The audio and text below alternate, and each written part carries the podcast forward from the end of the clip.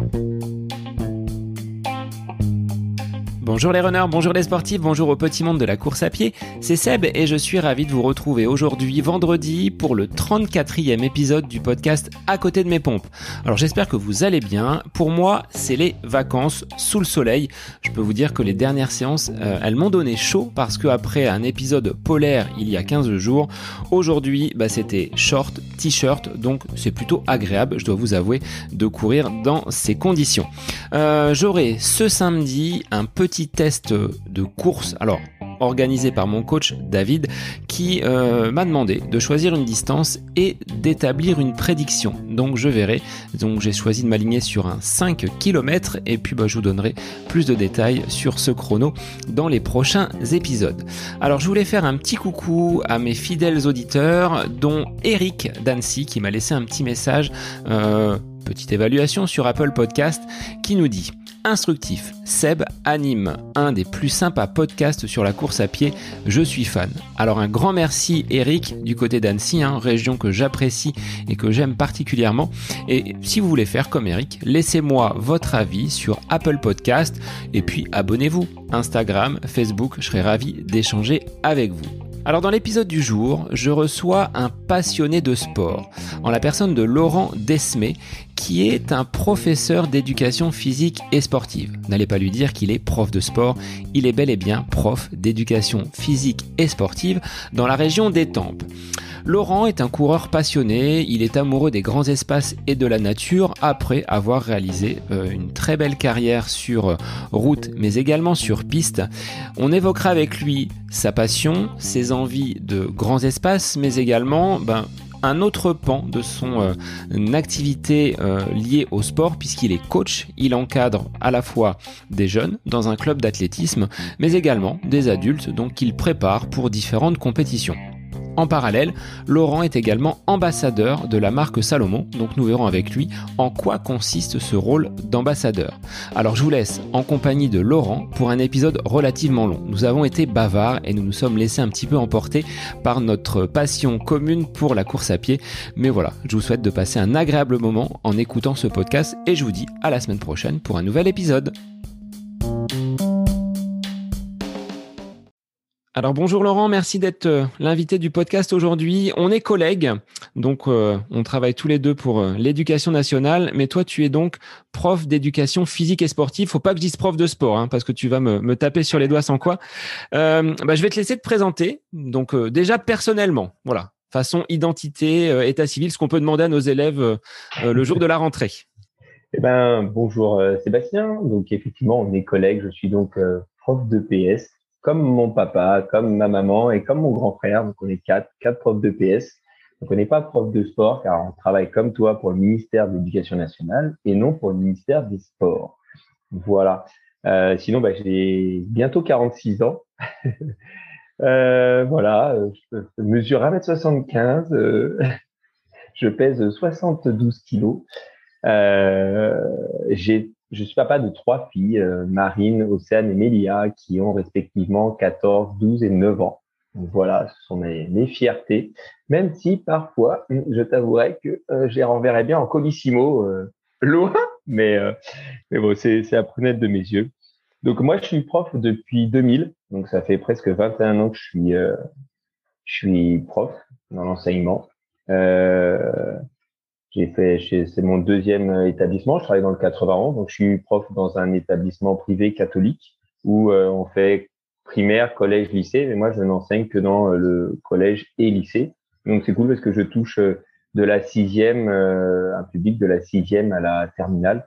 Donc ça fait un, écart assez grand, mais mais c'est sympa parce qu'on voit un petit peu l'évolution de nos jeunes. Et parfois, j'ai même des jeunes que j'ai de la sixième presque à la terminale ça crée des liens et c'est plutôt sympa et même sorti de, de l'établissement. Euh, parfois, avec certains élèves, on reste euh, en contact euh, via les réseaux sociaux. On se suit, comme ça, on voit un petit peu aussi l'après, après lycée, que nous, bah, on les perd de vue. Voilà. voilà. Sinon, j'ai touché un peu à tous les sports, euh, étant jeune, étant euh, fils de. oui, c'est ce que j'allais te dire. Justement, d'où vient ta vocation pour le sport avec un papa et une maman euh, prof de sport? Voilà, tu es, tu es tombé dedans quand tu étais petit.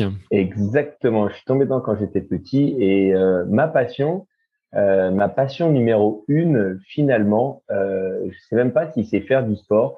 ma passion numéro une, c'est transmettre des choses, apporter des choses aux autres. Euh, et ça se fait par le biais du sport, mais j'ai toujours aimé aller vers les autres et aller aider les autres. Euh, voilà, c'est vraiment euh, le truc qui m'a toujours qui m'a toujours plu. Et effectivement, moi, la passion du sport, j'ai commencé à marcher sur les tatamis.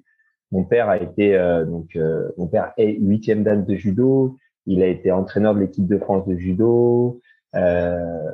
voilà, il a 56 titres internationaux. Il a été champion d'Europe.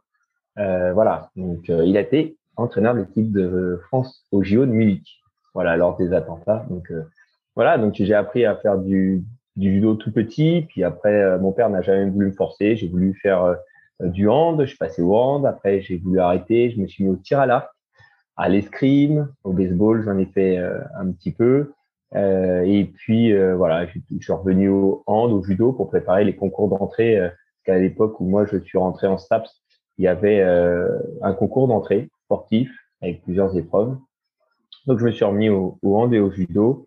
Et après ça, bah, je suis passé au roller, inline, euh, roller de vitesse. Voilà, et j'ai déménagé. Le club était assez loin, donc je me suis dit, bah, faut que je continue. Je me suis mis au badminton et à la course à pied. Et je me suis rendu compte quand même que courir tout seul, bah, c'était compliqué. Et de courir tout seul, bah, je suis passé euh, au club. Voilà. Donc, intégration d'un club. Depuis combien de temps tu, euh, cours en club? Euh, Je cours en club depuis 2011. Voilà. Donc, ça fait une dizaine d'années que, que je cours en club. Alors, j'ai couru, j'ai arrêté de courir en club depuis quelques années parce que j'ai commencé le club euh, bah, justement parce que je faisais de la route. Donc, j'ai été m'entraîner sur la piste avec les, les loulous qui préparaient des 10 km, des semis et des marathons. Donc, je me suis mis à m'entraîner avec eux, à progresser rapidement. Euh, avant d'arriver au club, euh, je faisais mon 10 km en 40 minutes. Et du coup, je me suis entraîné, euh, le petit goût du sang dans la, petit goût euh, de sang dans, dans la gorge, là, dans la bouche. Je l'ai eu à pas mal d'entraînement au début. Et puis, bah, j'ai vite progressé parce que j'aime me, me, faire violence et j'aime me donner à fond. Donc, je m'entraînais au club et en dehors du club.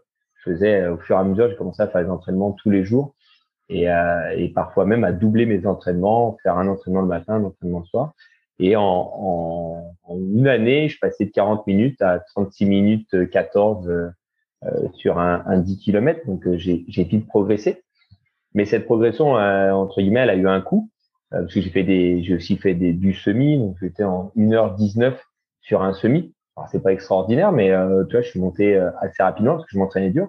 Mais la conséquence, c'est que je me suis chopé euh, deux belles grosses tendinites sur les tendons d'Achille.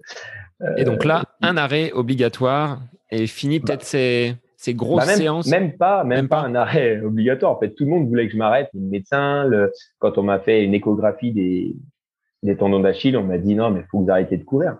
Et j'ai dit non, là, je suis dans une passion, j'ai mis le doigt dedans, c'est mort, je peux pas m'arrêter de courir. Je arrêter le sport parce qu'on a une douleur quelque part. Tu vois, c'est comme le, le truc pendant un temps, on disait t'as mal au dos, arrête-toi. Et maintenant, on s'est rendu compte que non, t'as mal au dos, va marcher, va faire du sport.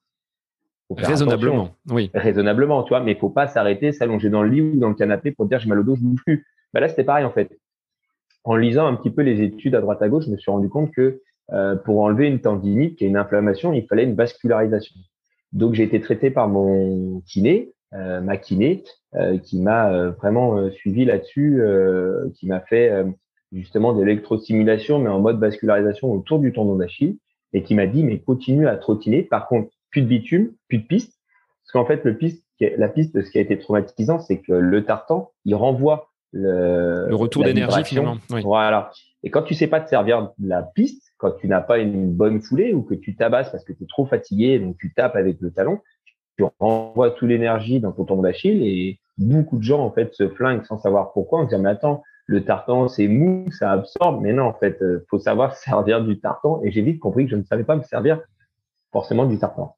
Donc j'ai arrêté de courir sur piste et sur route et je suis passé dans, je parti dans les forêts à m'entraîner en forêt. Que j'avais fait un petit peu de course verte, tu vois.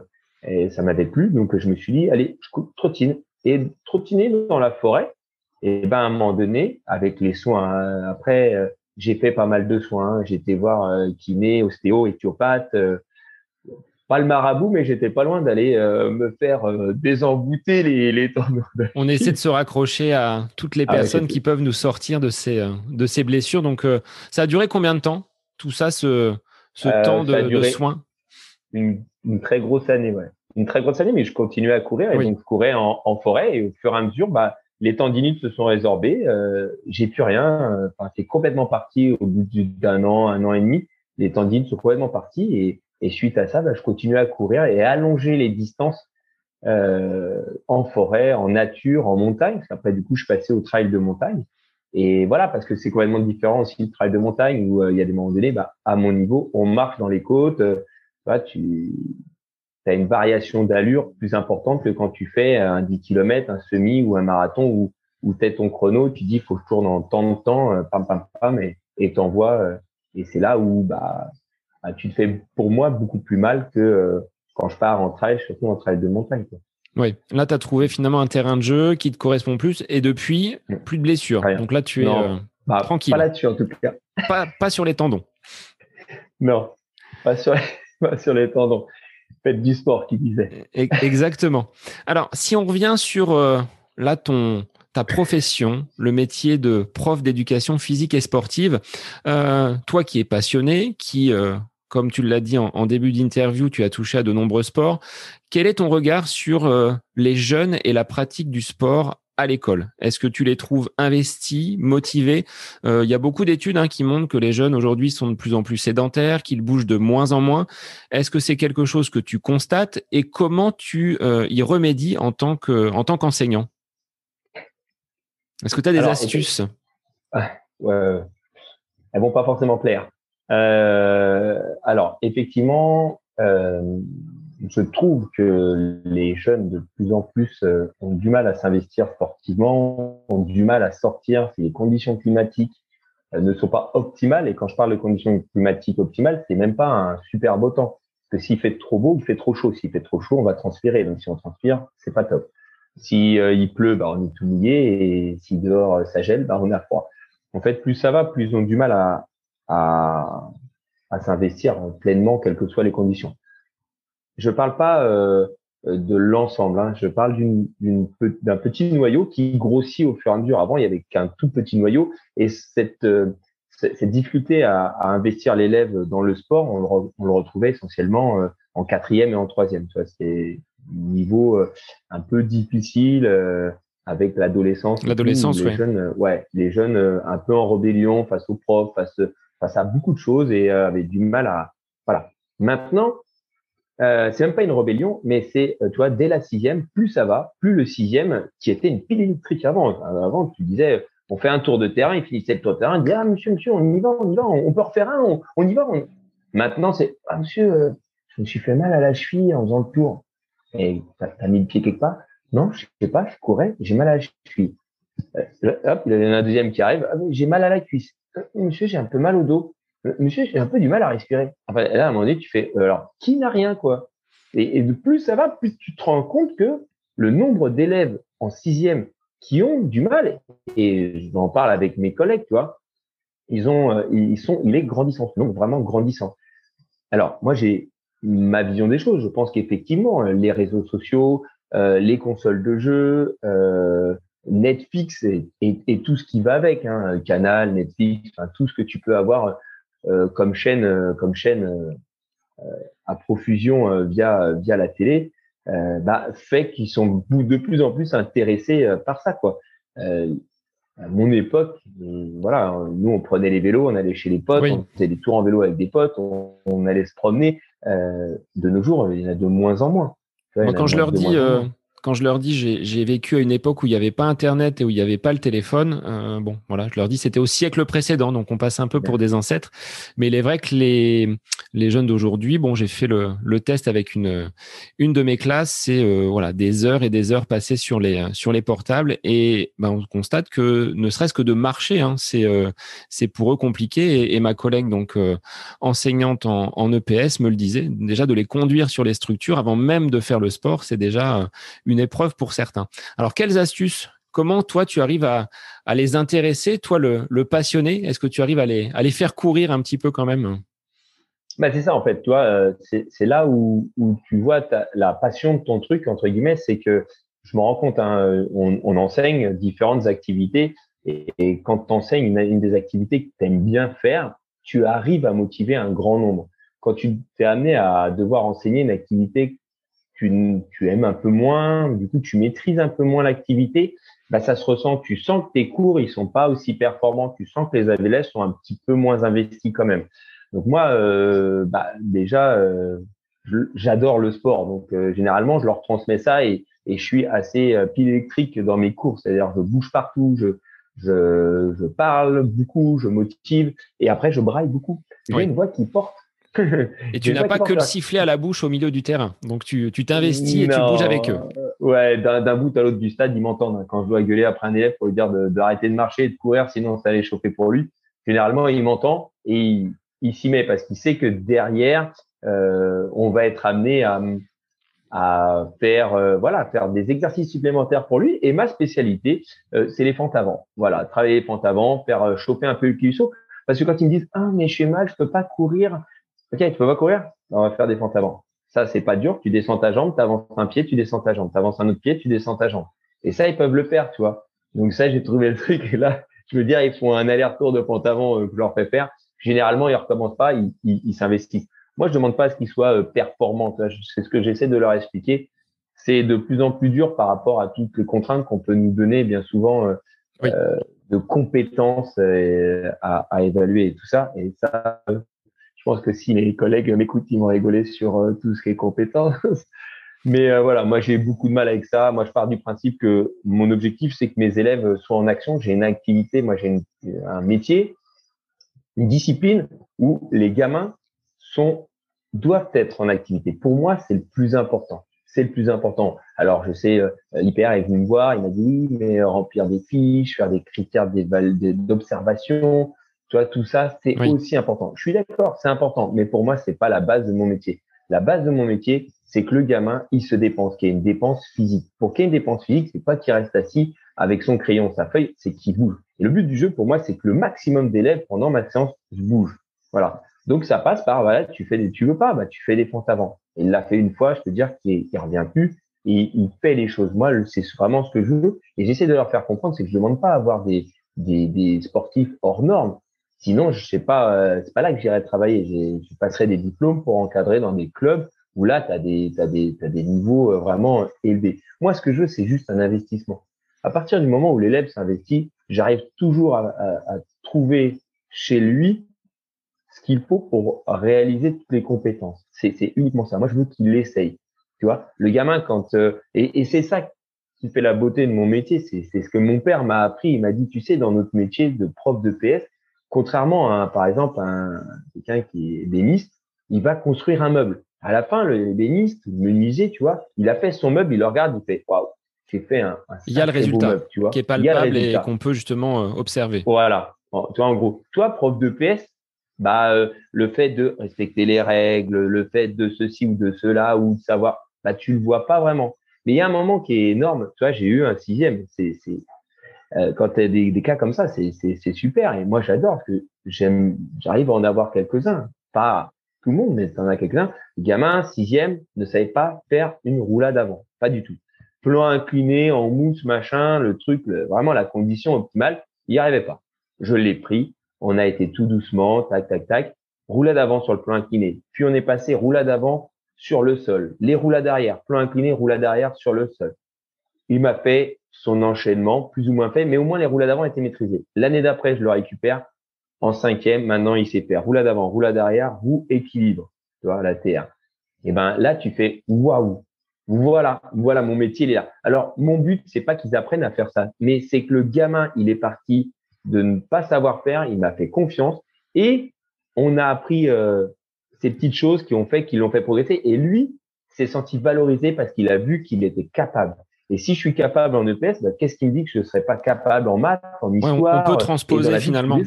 On peut transposer, avoir le, ce, goût de l'effort. Alors, j'aurais aimé, Laurent, t'avoir comme prof de sport parce que je ne suis pas capable aujourd'hui, à presque 40 ans, de faire une roulade avant, ce qui fait rire mes enfants, mon épouse. Et quand on faisait les cours de gym euh, au collège, je faisais du saut dans le cheval, pas par-dessus, euh, dans le cheval carrément. Donc, autant ah dire que la gymnastique, ben voilà, si j'avais eu peut-être un prof passionné comme toi, j'aurais peut-être pu euh, performer en, en gymnastique. Mais effectivement, ce, ce goût de l'effort, ce dépassement, on, on l'a vécu nous au lycée avec une classe euh, que l'on a préparée, euh, classe de BTS, pour monter le Ventoux à la base, rien ne prédisposait nos élèves à gravir euh, ce mont chauve euh, emprunté par le Tour de France. Et puis, euh, semaine après semaine, sortie après sortie, eh ben, on a trouvé les jeunes vraiment motivés et investis. Et au final, ben, on est tous arrivés en haut du mont Ventoux. preuve, justement, par le sport, hein, ce que tu disais, que l'on peut transposer ensuite ben, ce goût de l'effort sur la discipline professionnelle, quelle qu'elle soit, dans un métier. Donc, je pense que oui, le prof d'EPS a quand même une place prépondérante et on ne doit pas le mettre de côté, comme c'est parfois le cas peut-être dans, dans, certains conseils de classe. Ouais. Alors moi, on, en a parlé, mais euh, j'ai de la chance dans mon établissement euh, à l'Institution Jeanne d'Arc, un petit coucou. Au passage, euh, à Étampes, j'ai de la chance, c'est qu'on est vraiment, vraiment, vraiment tous soudés, tous les profs, quelles que soient les matières. Le prof de PS n'est pas mis sur le côté ou le prof de musique ou le prof d'art plastique ou quoi que ce soit. On est euh, une bonne équipe. Moi, je suis professeur principal, donc j'ai une classe, j'ai une responsabilité dans une classe. Euh, on a un autre, j'ai un autre collègue, donc on est quatre profs de PS qui est aussi professeur principal, et un troisième qui est professeur principal, et en même temps, comme on est en établissement pré-catholique, qui est responsable de niveau pour les euh, cinquième, quatrième, donc tu vois, poste à responsabilité, en plus d'être professeur principal et prof de PS. Donc euh, nous, on est, on est vraiment écoutés lors des conseils de classe ça, il n'y a, y a, pas de, problème. Un élève qui est, euh, qui est très doué, mais qui en EPS euh, montre vraiment de la désinvolture, bah, si nous, on s'oppose à des félicitations ou des compliments, euh, personne ne trouvera à redire. Comme un élève qui est brillant partout et en maths bah, n'en fiche pas une, pas qu'il ne réussit pas, mais n'en fiche pas une. Les profs peut s'opposer à des félicitations. Il n'y a pas de problème, on l'écoute et, nous, on est écouté à, ce titre-là aussi. Effectivement. Alors, ta carrière donc de prof de PS, est-ce qu'elle t'a aidé dans ta pratique du running aujourd'hui? Sur le plan physiologique, sur euh, le fait de te connaître. On a euh, parlé tout à l'heure de tes blessures liées à une utilisation peut-être de la piste de la route. Tu as basculé aujourd'hui vers les courses nature et plutôt la montagne. Est-ce que ça t'aide euh, dans ta pratique d'avoir justement cette connaissance bah, liée à ton cursus universitaire et à tes études en, en STAPS Ouais, bien sûr, bien sûr. Euh, on a appris pas mal de choses. Euh, moi, j'ai appris aussi à, remonter la pente après de grosses blessures, parce que euh, quand j'étais en STAPS, je me suis blessé. Enfin, avant de rentrer en STAPS, je, juste avant de rentrer en STAPS, je me suis fait les ligaments croisés en faisant du judo sur un premier genou. Et six ans après, je me suis fait les ligaments croisés antérieurs sur l'autre genou sur le deuxième genou en jouant au hand, tu vois, mais je pense qu'il était fragilisé sur un double appui, euh, il s'est pété. Donc euh, j'ai appris aussi ce que c'était que la douleur, j'ai appris ce que c'était que les blessures, ce que c'était que de devoir euh, regarder les autres euh, et, et, remonter au fur et à mesure la pente, retrouver son niveau. Donc oui, maintenant je fais attention, je prépare au mieux. Je suis un peu moins tête brûlée que je pouvais l'être quand j'avais 20 ans, mais en même temps j'en avais 46, donc forcément, je suis un peu moins tête brûlée, mais j'ai appris aussi euh, la gestion de l'effort, tout ce qui est euh, euh, de la physio, de la natte. On, on apprend et on, on apprend à, à, mieux se connaître, à mieux réfléchir. On a aussi fait, tu vois, un petit peu de psychologie pour apprendre aussi à, à, connaître nos élèves, mais ça, tu peux aussi faire faire ça pour toi et, et essayer d'apprendre à mieux te connaître. Maintenant, le, le fait de, tu sais, ne fais pas aux autres que tu veux pas qu'on te fasse. Moi, quand j'emmène mes gamins dehors et qu'ils pluviotent un peu, euh, je vais courir aussi quand il pleut. Tu vois. Sauf que je leur explique que moi, je prévois mes affaires. Et je leur dis tout le temps, prévoyez vos affaires. Vous devez avoir des affaires de rechange, vous prévoyez-les. Si vous les avez pas, faut pas venir me voir après. Faut pas me dire, ah, monsieur, mais je vais avoir les pieds mouillés. Bah ouais, mais t'es censé avoir une paire de chaussures de rechange une paire de chaussettes de rechange et euh, ton survêtement de rechange, ton t-shirt de rechange, ton pull de rechange. Et s'il pleut, tu vois qu'il pleut, bah mets un kawaii dans ton sac. Tu vois? Il n'y a pas de mauvaises conditions climatiques. Il n'y a que de mauvais équipements. Dixit, euh, Johan Effectivement, un petit coucou à, à Johan qui, euh, voilà, j'espère écoutera ce, podcast et viendra euh, discuter de sa pratique sportive dans un, dans un futur épisode. sur le plan donc professionnel, donc professeur de sport, est-ce qu'à l'extérieur, tu encadres également ou tu n'encadres plus dans un club ou dans une association? Est-ce que tu dispenses tes, conseils à peut-être des adultes cette fois-ci? Alors, j'ai deux casquettes, du coup, j'en ai qu'une sur la tête, mais euh, j'en ai deux autres en dehors de, mon boulot de prof de PS. Euh, D'une part, je suis euh, coach sportif. Euh, en fait, voilà, je prépare les gens qui ont envie de progresser pour la route ou le trail. Je leur fais des plans d'entraînement, je fais un suivi des athlètes. Alors, je ne cours pas avec eux parce que j'ai des athlètes en plus qui sont dispersés un petit peu partout, mais on, communique régulièrement, on s'appelle régulièrement, on s'envoie des messages régulièrement pour euh, voilà pour faire avancer les plans d'entraînement que je dispense euh, euh, semaine après semaine en fonction de de leur ressenti, de l'évolution aussi de, de leur performance. Et, et ça, c'est aussi c'est glorifiant quand as un athlète qui qui te dit voilà moi je suis à peu près en 4 heures sur marathon, mais là je veux faire un marathon je veux descendre en 3h40, en 2, en 3h45 sur marathon. tu le prépares et tout, tu lui fais faire bah, le seuil, le fractionné, un peu de séance de côte, histoire de faire de la résistance, des trucs comme ça. Et, euh, et à un moment donné, tu lui dis, tiens, vas-y, on va tester sur un, un semi. Alors, euh, à ce moment-là, il n'avait pas trouvé de semi. Il a dit, euh, je vais prendre quelqu'un qui va me se mettre en vélo pour, pour m'accompagner et, et me motiver. Et euh, au vu de son temps, je hop, hop, hop, mais là, Là, on part pas pour 3h45, on part pour 3h30 euh, euh, sur, sur le marathon. Enfin, tu vois, on regagnait encore. Lui, c'était son objectif 3h45. Et je lui dis, je lui dis là, euh, mon loup, on part pour 3h30 sur marathon. Tu n'as pas le droit de faire moins. Vu ce que tu viens de faire sur un semi, tu me fais 3h30 au marathon. Et il finit en 3h25 sur marathon. Le marathon qu'il a fait, donc un marathon avec dossard et tout. Hein.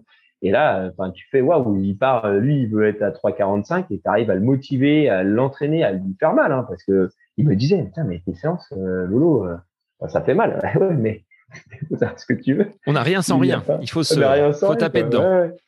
Et donc voilà, donc euh, il a tapé dedans et il s'est rendu compte que waouh, il était capable. Alors après, si je le rentraîne pour le prochain marathon, on va pas passer de 3,25 à 3 heures, hein, parce que sinon les Kenyans, tenez-vous, hein, je suis là, je suis coach.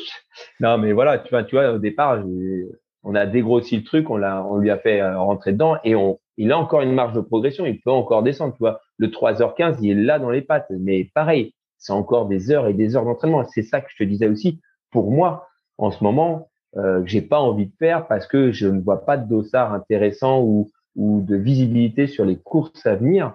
Euh, quand je dis pas de dossard intéressant, il y a plein de courses super intéressantes. Oui. Je vais faire taper sur les doigts. Mais par rapport à ton profil, à mon profil et, de me dire euh, voilà ce que je veux c'est une course où on arrive sereinement on n'est pas dans le stress elle va être annulée pas annulée voilà je vais être sûr qu'elle soit maintenue pouvoir m'entraîner et, et c'est pareil que ce que je donne à mes à mes euh, athlètes ce que je donne à faire faire à mes athlètes c'est ce que moi je m'inflige voire parfois pire parce que souvent je leur mets trois entraînements par semaine moi je m'entraîne tous les jours des fois je vais 15 jours je me mets un jour de repos et ça m'arrive de doubler. Parce que comme j'aime bien partir sur des ultras, des, des, courses de plus de 100 bornes. Pour faire ton volume, euh, il te faut. Ouais, pour faire mon volume. Alors, je fais une séance de, de, de, footing euh, très légère et tout, et une séance où je vais faire euh, du qualitatif, quoi. Voilà. Et, et donc, ça, c'est mon ma première casquette de coach où je fais les plans d'entraînement et j'ai une autre casquette qui est entraîneur en club. Donc, j'entraîne entraîne des jeunes au club de Maryville. Voilà. Et, donc ça, c'est pareil, c'est super, euh, c'est super intéressant parce que ce sont que des jeunes qui viennent parce qu'ils en ont envie. On a mis les choses au point. J'ai demandé qui voulait faire de la compétition et qui venait juste pour le côté ludique et parce qu'ils en avaient envie ou, ou avec euh, voilà papa maman qui les ont attrapés que toi tu tu vas faire de l'athlé voilà donc on a discuté donc euh, voilà ma, grande grande majorité sont des gamins qui veulent faire de la compétition et bah j'aurais dit par contre voilà il n'y a pas de secret On n'a pas rien sans rien. Quoi. Il faut y aller, il faut, faut sortir les doigts et, et, et, se faire violence un peu à l'entraînement, même si on est un petit peu jeune.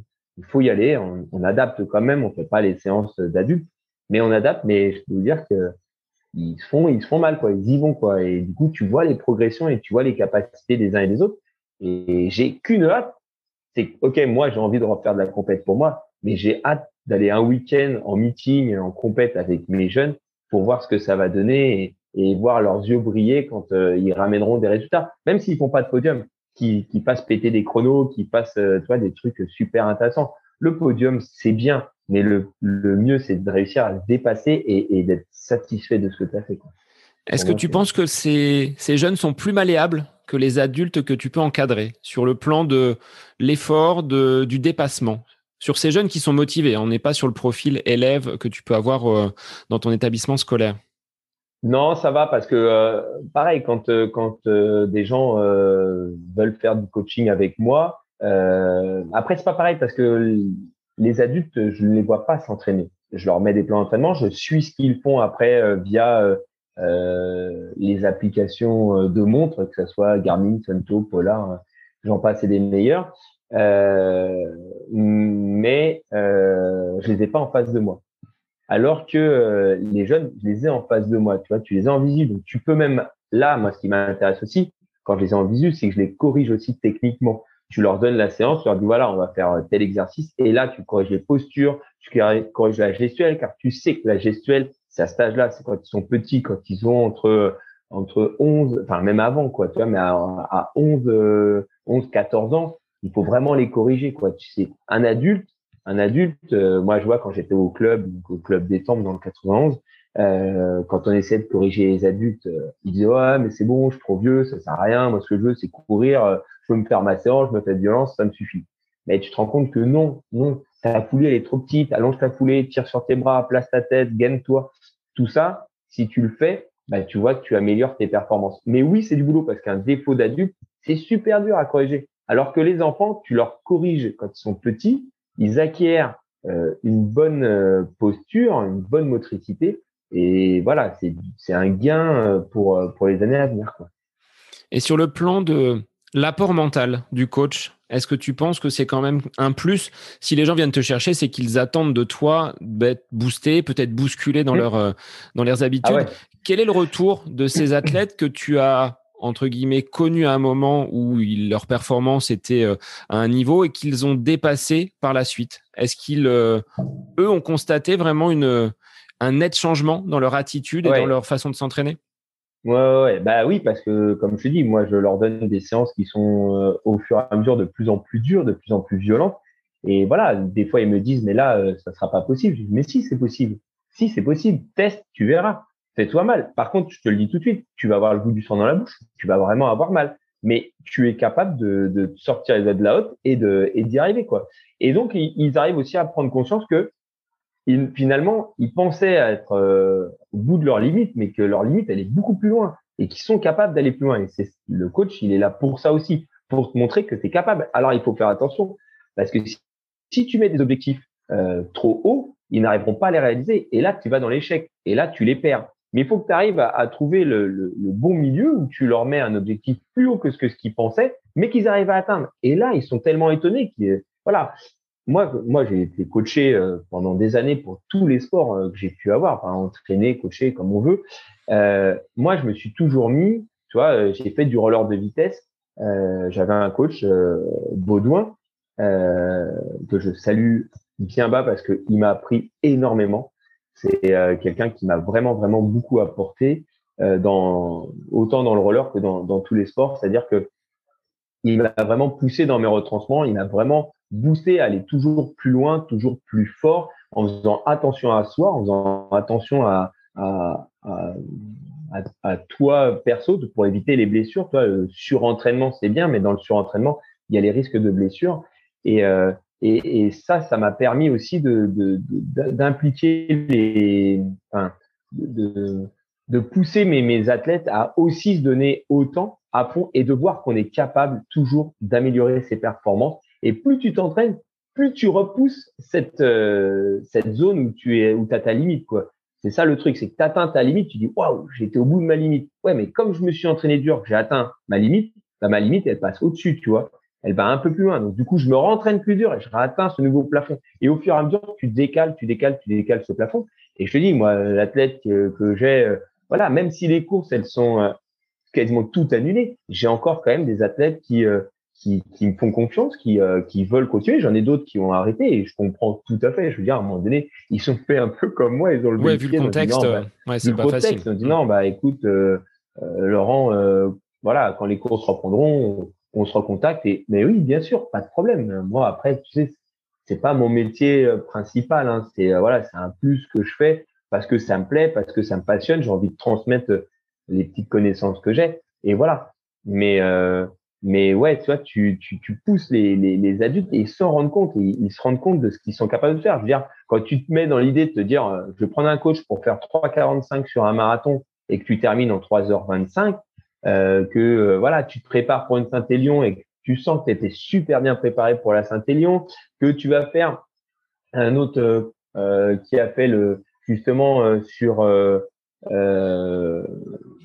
Canigou, une course sur le Canigou qu'il avait fait l'année d'avant. Donc, je l'entraîne pendant un an et il bat de 45 minutes son temps qu'il avait fait sur cette course-là l'année d'après. Alors, c'est difficile parfois de comparer les conditions climatiques, tu vois. Oui. Bon, mais 45 minutes, tu vois, il n'a pas battu de 5 minutes, tu vois, il a battu de 45 minutes. Et il m'a dit, mais c'est incroyable, j'aurais jamais cru pouvoir courir autant dans les côtes, de pouvoir relancer. Ah ouais, mais euh, pour en arriver là, euh, il a transpiré il a transpiré. Et puis le fait d'avoir un coach aussi, on se dit bah il a travaillé pour moi. Euh, ce que j'ai ce que j'expliquais dans un épisode précédent, euh, puisque j'ai fait appel aussi à un coach depuis le mois de novembre, c'est euh, bah, qu'on peut pas euh, voilà laisser le, le, coach préparer les séances puis dire après bah non finalement j'y vais pas. Donc on a un peu ce ce regard extérieur sur notre pratique qui fait que bah il faut y aller et on n'a pas trop le choix de de faire les séances et de et de se faire du mal effectivement. Et, et ce qui est pas mal quand tu as un coach, hein, moi je veux dire même moi, je pense que si euh, je reprenais vraiment les entraînements euh, durs, je ne ferais pas mes, entraînements. C'est pas, pour moi, c'est pas le bon plan. Je peux, mais ça me plairait pas. Je prendrais un coach parce que si je prends un coach, euh, voilà, quelqu'un en qui j'ai entièrement confiance, comme euh, comme à mon coach que j'avais quand j'étais en, en roller ou même à l'athlé, mais mais ça le premier où vraiment j'ai eu entièrement confiance. Il aurait pu me donner n'importe quelle séance, Baudouin m'aurait pu me donner n'importe quelle séance, je l'aurais fait. J'avais une confiance aveugle en lui. Après, quand j'ai été en club d'athlète, ça a été pareil. Tu j'ai eu ce goût d'avoir entièrement confiance. Le mec, il te dit, tu vas faire tant de fois euh, telle distance à telle vitesse. Je dis, le mec, il a calculé au départ. Ok, je fais. Tu vois que putain, ça match. Donc après, tu as entièrement confiance. Et moi, j'ai pas envie de réfléchir. J'ai envie qu'on me dise, aujourd'hui, tu fais ça. Demain, tu fais ça. Après-demain, tu fais ça. Là, tu as repos. Après, tu fais ça, tu fais ça, tu fais ça. Tu réfléchis pas, tu calcules pas qu'elle pas dire ouais, je suis en forme, pas en forme. Non, on t'a dit tu fais ça, parle, tu le fais. Voilà. Après, tu as une petite blessure, tu as une petite douleur, tu appelles ton coach, envoie un message, qu'est-ce que je fais? Il radapte. Tu vois, mais toi tu ne gères rien. exactement. C'est ça qui est c'est la liberté de s'entraîner l'esprit tranquille, tu vois? Parce que tu as quelqu'un qui a planché là-dessus, qui a réfléchi pour toi, qui a passé du temps parce que coacher, c'est pas, euh, euh, moi, je reprends pas les plans d'entraînement que je trouve sur Internet et que je leur envoie euh, comme ça pour six mois d'entraînement. Vous me payez pour six mois et non. Moi, les gens, les semaines, on, s'envoie des messages et on fait un plan pour la semaine. Voilà. Après, si on me donne pas d'informations, bah, je fais un plan sans avoir d'informations, mais en tenant compte de ce que j'ai fait précédemment, tout ça. Mais généralement, on me donne des infos pour me dire ça, ça s'est bien passé, ça c'était trop dur, ça c'est trop rapide. Voilà. Avant, c'est sûr, bon, on réduit, mais on relance la semaine d'après. Tu vois et, euh, et le but, c'est ça, c'est d'avoir confiance et de pouvoir se dire, je fais sans calculer. T'es sûr, ça a l'air dur. Moi, si quelqu'un, voilà, si, si à chaque fois on remet en cause, ça veut pas matcher. On peut pas s'entraîner ensemble. Je préfère arrêter de coacher une personne qui va continuellement me dire, ah, mais pourquoi? Qu'on me pose des questions pour que j'explique ma planification. Ça, c'est normal, hein, euh, je le fais pas, voilà. Mais, mais qu'à chaque fois on dit, ah, là, c'est peut-être un peu dur, là, une fois ou deux, bah, effectivement, des fois, on peut aussi euh, se lourder, avoir l'impression qu'il est en, forme et que ça devrait passer. OK Mais tu vois, s'il n'y a pas cette relation de confiance, à mon, sens, ça peut pas matcher entre un entraîneur et un entraîneur.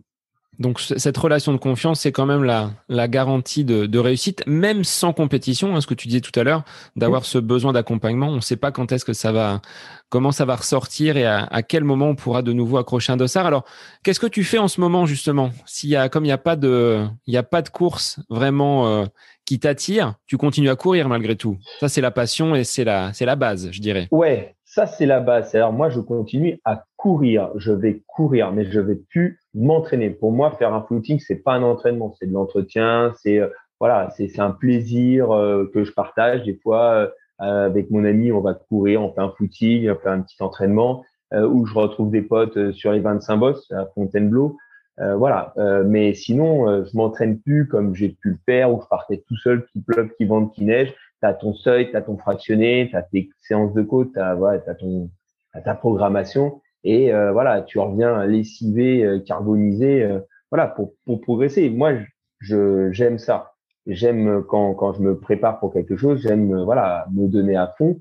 J'ai pas de compétences particulières, j'ai pas de, de, de, trucs innés, tu vois, euh, qui fait que c'est une facilité. Il y a des gens, hein, ils, lâchent leur club, hop, ils mettent leur running, ils font un temps, ils font péter un temps à te faire pâlir, quoi. Tu fais, mais c'est pas possible, t'as jamais cru de ta vie. Ah non, jamais. Moi, je fume un paquet de clopes par jour et ils font des, des perfs de ouf, quoi. Donc, euh, moi, c'est pas mon cas. Moi, il faut que je m'entraîne dur pour avoir un petit niveau. Eh ben, c'est pas grave. J'aime ça. Je m'entraîne dur. J'ai mon petit niveau, mais j'ai la satisfaction euh, du devoir accompli, quoi, tu vois. De, voilà, quand j'arrive à la fin de la course, que je sois euh, dixième, cinquième sur le podium ou 125e, je me suis bien entraîné. Je me suis bien géré sur la course. Bah, je suis satisfait. C'est, pour moi, c'est le plus important. Mais du coup, pour l'instant, comme il n'y a pas de dossard ça, pour l'instant, moi, ça reste sur euh, je m'entraîne, euh, voilà, euh, je fais des petits footings, je fais des petites sorties, et puis je fais avec avec mon chien qui a cinq mois beaucoup de petites balades. Voilà, je fais plus de la randonnée maintenant. Alors on va dire, bien sûr, les mauvaises langues vont dire que le trailer est un peu un randonneur. C'est faux, messieurs, c'est faux, archi faux. Ou quoi que des fois, on randonne un petit peu quand même avec nos petits bâtons. Donc, donc à venir peut-être du canicross alors, nouvelle discipline à, à ton palmarès. ah ouais, mais c'est sûr. Oh, ah ouais. Là, j'ai un, j'ai une petite chaîne qui a 5 mois, c'est un petit berger australien.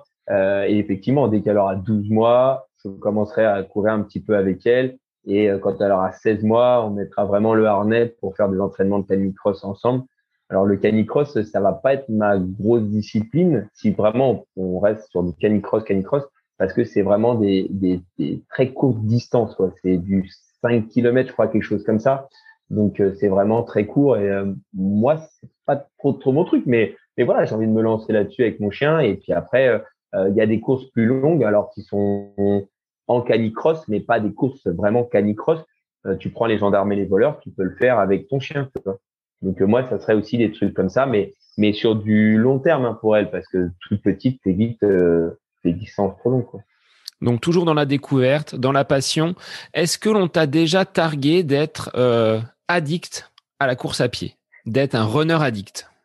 Ouais, ouais, bien sûr, bien sûr. On m'a, on m'a, on m'a, on l'a souvent dit quoi. Hein, Jean-Baptiste, un de mes potes et collègues de PS m'a toujours dit que j'étais addict euh, à la course à pied. Et euh, je lui ai toujours dit, écoute, euh, le jour où tu arrêtes de fumer, j'arrête de courir. Bon, bah, lui, il était quand même beaucoup plus addict à la clope que moi euh, à la course à pied. Et euh, parce que j'étais pas arrêté de courir pendant euh, pendant deux mois euh, et lui a arrêté de fumer, c'était plus compliqué. Bon, finalement, il a arrêté de fumer et moi j'ai un peu arrêté de courir ces derniers temps vu qu'on a plus de dossard. Donc non, je suis pas addict parce que je m'entraînais dur parce que pour moi il n'y a pas de secret, il y a que l'entraînement qui paye pour moi parce que euh, j'ai pas ces capacités. Donc pour moi, il y a que l'entraînement qui paye. Donc si je veux réussir des petites performances en course à pied, il faut que je m'entraîne dur. Donc oui, je m'entraînais dur. Je, je montais 160, euh, 180 km par semaine. J'ai même, alors il y en a, ils vont, ils vont rigoler parce qu'ils font largement plus. J'ai des potes de mon frère euh, qui ont club d'athlètes sur Rambouillet, qui sont euh, des marathoniens, qui font plus de 200, 210, 220 km par semaine à des rythmes même sur leur, ouais, ouais, même sur leur footing de récup, j'aurais du mal à les suivre, tu vois, footing de récup et moi euh, bien entraîné, voilà, tu vois, euh, j'arriverais peut-être à pas être trop loin. Mais enfin, c'est stratosphérique. Moi, voilà, j'ai monté une fois 205 km, mais voilà, je, je m'entraînais dur, Mais après, la, quantité ne fait pas la qualité. Tu vois, je m'en suis rendu compte aussi que parfois, euh, il fallait aussi lâcher le pied. Comme c'est bien de faire des entraînements euh, variés, euh, faire du vélo, de la natation et courir. Moi, à un moment donné, je me disais non, je fais de la course à pied, je veux courir, courir, courir. C'est pour ça que je courais quasiment tous les jours, voire deux fois par jour, pour courir, courir. Et je me suis rendu compte que non, non, parce qu'à un moment donné, mon corps, il prenait trop de chocs, il prenait trop de charges de travail et qu'en fait, c'est pas bénéfique. Il fallait savoir arrêter pour faire autre chose, pour aller faire une sortie vélo, pour borner en vélo, parce que euh, physiologiquement, c'est important. Tu fais travailler ton cœur, tu fais travailler ton souffle, euh, tu fais travailler aussi tes muscles. Hein. Pas les mêmes, euh, les mêmes filières, les mêmes fibres, forcément que sur la course à pied, mais tu, tu en travailles une grosse partie quand même.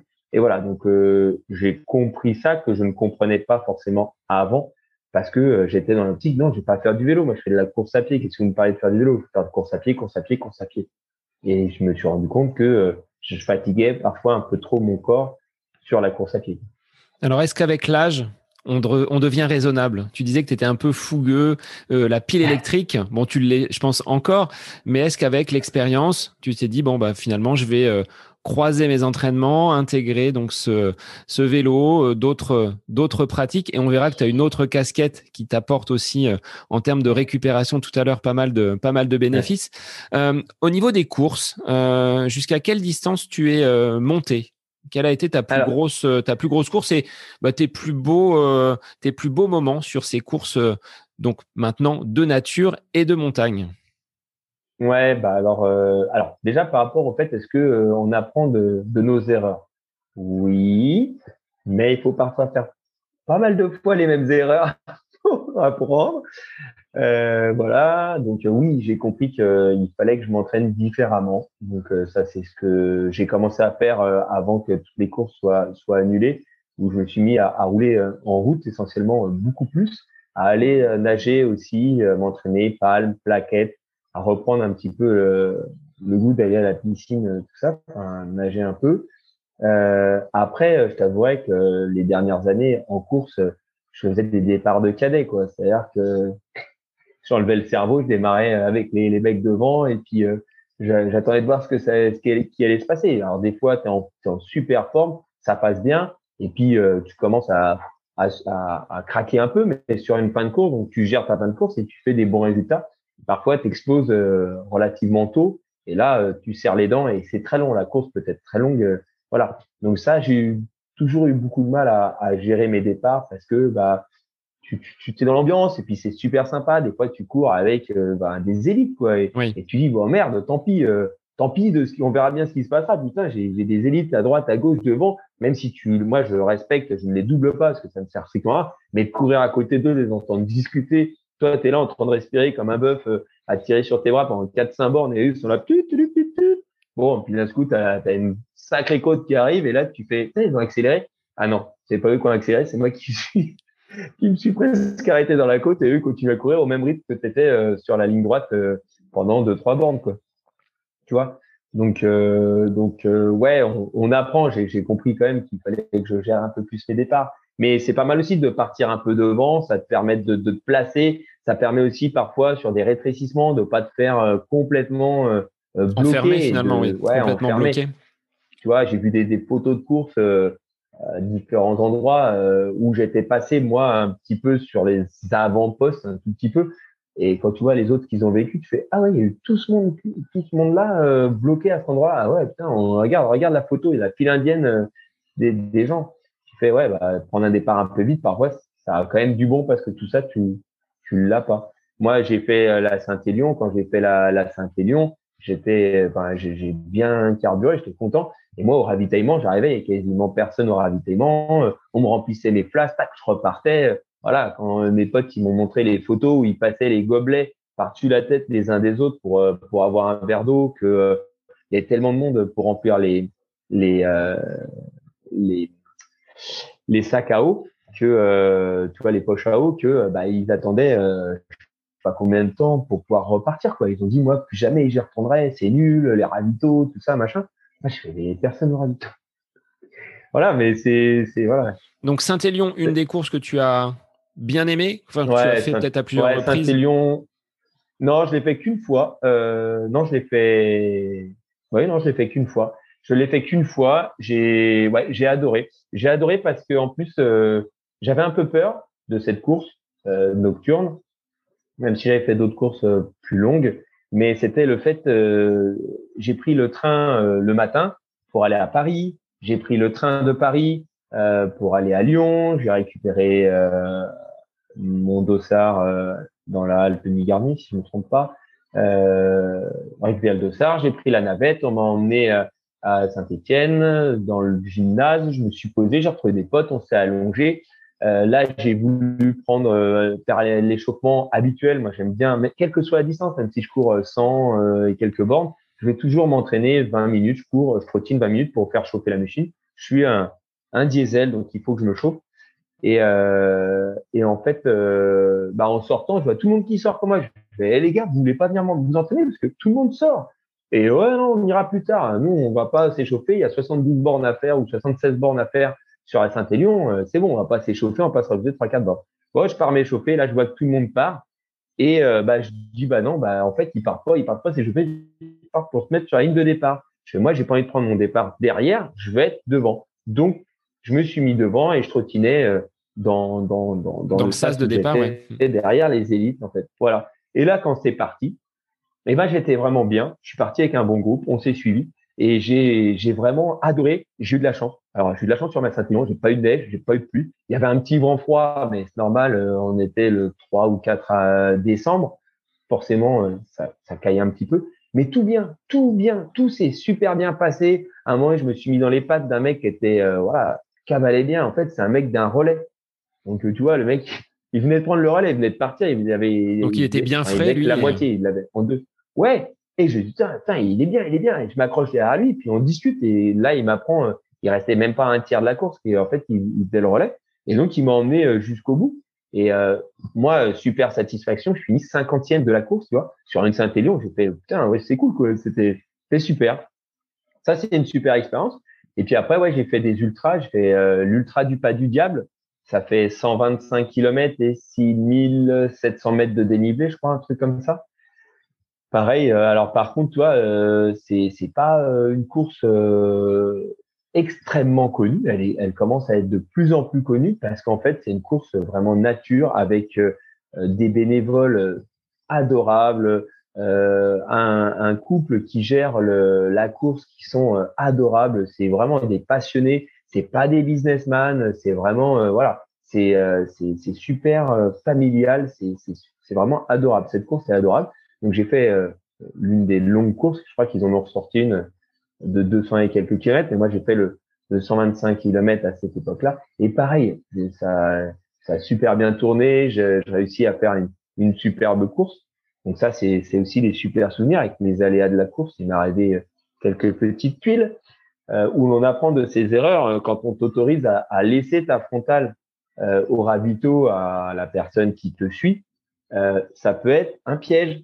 Car si la personne ne trouve pas le ravito juste avant la nuit, eh ben, tu n'as pas de frontal pour aller courir dans la nuit. Alors, comment on fait quand on n'a pas de frontal Eh ben, comment on fait? Eh ben, je te le demande. Eh ben, déjà, tu t'attends un petit peu pour savoir où tu vas. Et puis, tu attends un concurrent. Un concurrent qui arrive. Et quand un concurrent arrive et que tu es euh, dans, dans les dix premiers de, de la course, euh, le concurrent, euh, ben, en fait, il dit, ah, mais tu fais le 120? Oui. Et ben là, bizarrement, je suis pas tombé sur le, le, bon trailer de base. Je suis tombé sur le compétiteur de base euh, qui m'a laissé tomber comme une vieille chaussette derrière parce que à deux nuits, tu, sais, tu te mets derrière le gars et euh, et en fait, bah, il a accéléré et moi, j'ai pas pu suivre. Il y avait des trous, des racines, je ne voyais pas, j'étais trop derrière. Donc, il a fallu que je m'arrête, que je laisse partir. Bon, j'ai un peu beuglé euh, sur le moment parce que je trouvais pas ça très très cool, même si c'est entièrement de ma faute. Hein. J'avais qu'à pas lâcher ma frontale.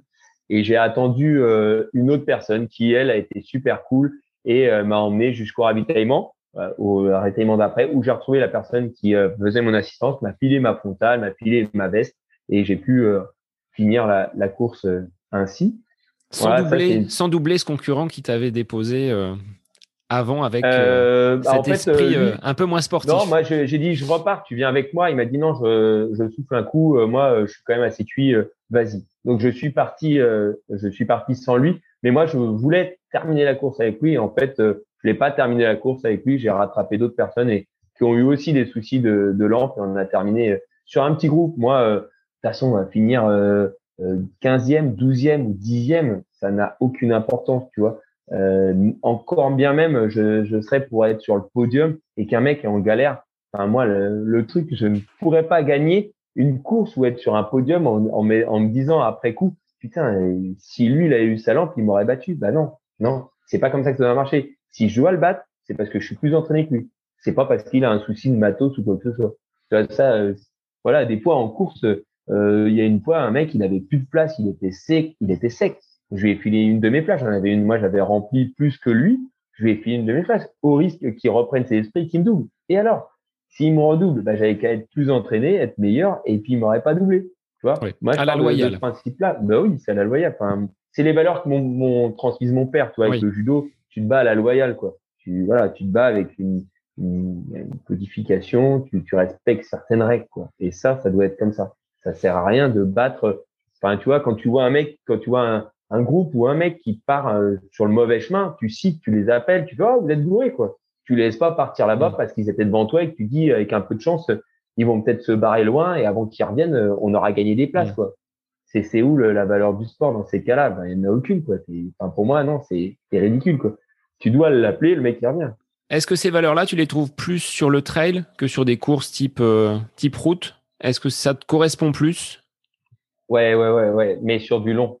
Sur du long. Parce que, bon, après, voilà, euh, je veux pas non plus, euh, tu vois, euh, faire de polémique ou quoi que ce soit. Il y a des mecs qui sont en or sur la route, il y en a qui sont en or sur les courses courtes nature. Mais je trouve que cette entraide, on la retrouve un peu plus en trail euh, sur des un peu longues distances. Quand tu dépasses le marathon euh, trail, euh, là, tu, tu commences à, à, savoir ce que c'est que souffrir, savoir ce que c'est qu'avoir des difficultés, des problèmes techniques, des choses comme ça. Et donc, tu es plus à même de d'aider un petit peu plus l'autre. Tu vois, moi, un mec euh, sur 125 bornes, il m'a quand même laissé euh, comme une vieille merde en pleine forêt où on voyait rien, quoi. Tu vois. Donc, il y a des exceptions aussi partout, dans tous les sens voilà, mais, mais l'entraide est, est, plus dans le trail, euh, dans le trail un peu de montagne où il y a de la distance à partir du marathon et du dénivelé. Alors, en termes de limites, on parlait des limites tout à l'heure par rapport euh, aux athlètes que tu coaches. Est-ce que tu penses avoir atteint tes limites en termes de distance ou est-ce que tu ambitionnes d'autres euh, euh ultras encore plus euh, longs en termes de kilomètres ou en difficulté?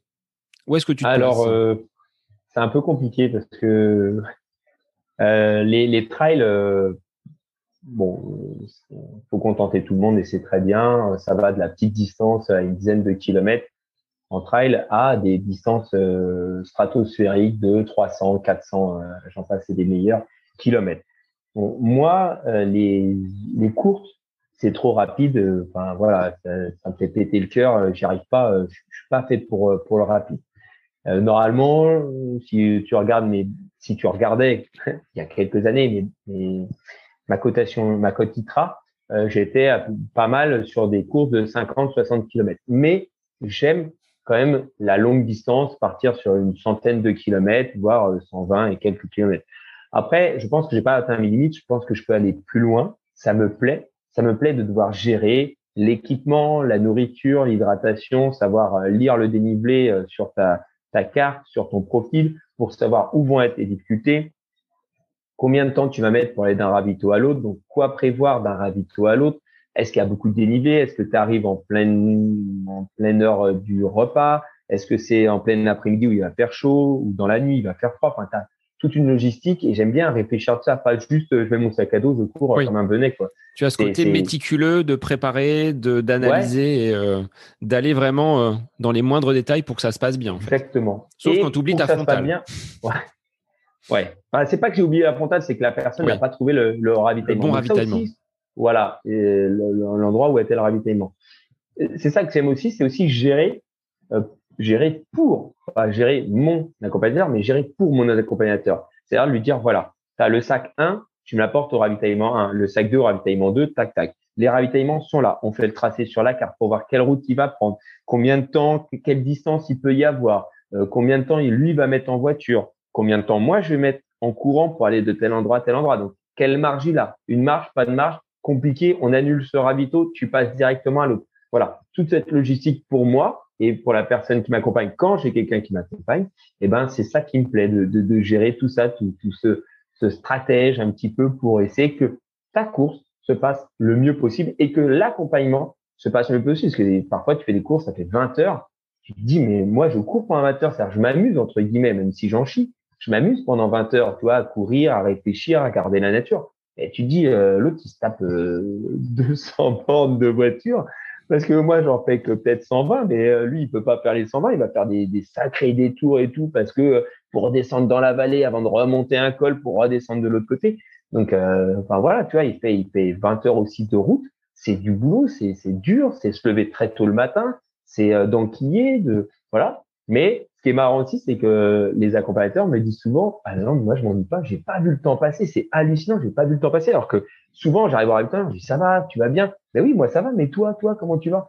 Bah, moi ça va, mais toi, tu ça va, tu, tu gères la route et tout, euh, tu t'ennuies pas? Non, vas-y, vas-y, euh, prends ton ravito. Euh, parce qu'après, je repars avec le gars là-bas, il accompagne elle, elle, accompagne sa, son mari qui est, qui est juste derrière toi, donc dès qu'il arrive après on part. Et en fait, les accompagnateurs se retrouvent souvent à se suivre les uns les autres de point de ravito en point de ravito et ça crée des, des liens. Des solidarités, des liens entre les, entre les accompagnateurs. Des fois, des solidarités ouais, des solidarités comme tu dis, c'est-à-dire euh, putain mais il est où l'autre ravito? Bah attends, suis-moi, moi, j'ai déjà fait l'année dernière, euh, suis-moi, on y va, je, je, vais te montrer où tu peux te garer en plus. Et ça fait des solidarités, ils se suivent et comme ça, euh, voilà, c'est cool pour tout le monde au lieu de. Tu dis même pour l'accompagnateur qu'en voiture, s'il a le moindre souci, il y a l'autre qui peut prendre le relais pour informer, tu vois, pour dire écoute, ton, ton accompagnateur, il a la voiture, elle a crevé, t'inquiète pas, il te retrouvera à l'autre, tu vois. Donc là, il y a voilà, une grosse, une, grosse logistique avec euh, bah, ce côté euh, entraide, mm. proximité qu'on retrouve sur le, sur le trail. Alors, comment on s'entraîne? Quand on habite du côté des Tempes, euh, voire un petit peu au nord de la Beauce, pour des, des trails en montagne Quel est ton terrain de jeu favori ou la séance qui te permet vraiment de, de bien bosser les, les cuisses et de te préparer de façon optimale? Bah, tu sais, après, nous, on n'a pas grand-chose on n'a pas beaucoup de côtes, on en trouve un petit peu, elles sont pas très grosses. Après, sinon, il faut prendre la voiture. Moi, j'habite dans le 45, donc euh, beaucoup de champs. Euh, sinon, je vais, parce que je suis pas très loin, je fais une petite demi-heure, je vais euh, à Fontainebleau, sur, dans la forêt des Trois Pignons, pour faire les 25 bosses. mais c'est un parcours qui est très technique, donc c'est bien pour les gros trails de montagne, mais ça te dieselise beaucoup. C'est-à-dire que tu peux pas beaucoup courir. Donc après, on essaie de, de travailler son seuil, son fractionné dans les champs et les côtes, bah, on les monte un paquet de fois. Ce qui fait que bah, on travaille beaucoup de mental parce que bah, quand tu dois taper 10 ou 15 fois une côte de euh, 3 minutes, bah, c'est long. C'est très long parce que tu montes, tu redescends, tu montes, tu redescends, tu fais un peu le hamster. C'est sûr que c'est plus plaisant de se dire euh, je vais faire 3 euh, fois 10 minutes de côte que faire 10 euh, fois 3 minutes de côte. Mais tu travailles ton mental, voilà. Et donc tu arrives avec un mental, à envie d'en découdre. Toi, tu arrives avec des, des, étoiles dans les yeux, à voir la montagne, à voir ces paysages de rêve, de ouf, quoi. Donc, tu as, juste envie de, de, laisser parler tes jambes. Voilà. Et c'est comme ça que tu t'entraînes. Tu t'entraînes parce que, bah voilà, tu, tu, tu te fais mal à l'entraînement, beaucoup plus mal parce que tu sais que, tu sais que quand tu vas arriver dans la montagne, tu vas bien, bien, bien en chier. Alors, tu parlais matériel justement tout à l'heure, les sacs, les flasques, les frontales. Euh, bah, je vais rebondir et te lancer une perche sur ta troisième casquette, euh, celle d'ambassadeur de la marque Salomon. Mais il y a voilà d'autres euh, d'autres choses pour lesquelles tu es également ambassadeur.